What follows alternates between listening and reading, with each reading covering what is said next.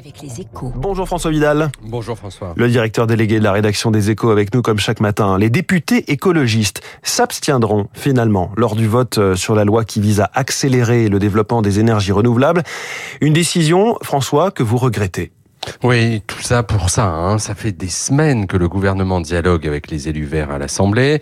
Près de la moitié des amendements adoptés dans l'hémicycle proviennent de l'opposition. Les sénateurs écologistes eux-mêmes hein, ont voté pour le texte.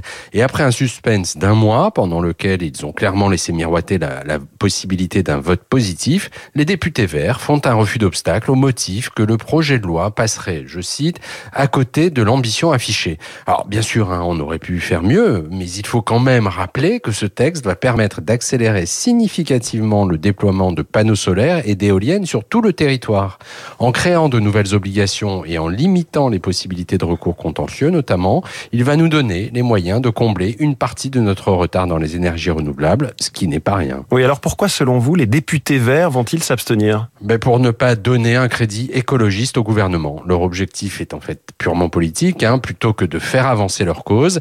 Ils préfèrent se réfugier dans une abstention qui laisse songeur sur leur capacité à devenir un parti de gouvernement prêt à faire des compromis.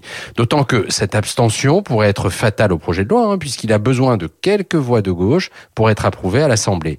Mais les Verts ne sont pas les seuls à jouer ce, ce jeu dangereux, sans même parler des extrêmes. Les Républicains, eux, sont carrément prêts à voter contre, après avoir tenté de bloquer le déploiement d'éoliennes en mer au Sénat. Sur un sujet aussi essentiel pour l'avenir du pays que l'accélération de la transition énergétique, de telles postures sont désolantes et elles augurent mal, côté LR en tout cas, de l'attitude que pourraient adopter les élus de droite, de la droite conservatrice sur le projet de réforme des retraites. Merci François Vidal. La une de votre journal Les Échos ce matin sur la bombe des contrats d'électricité pour les entreprises. On en parlait à l'instant. Il est 7h13. Dans un instant, le porte-parole, on va le dire comme ça, de Lidl en France, Michel Biérot, directeur exécutif des achats et du marketing.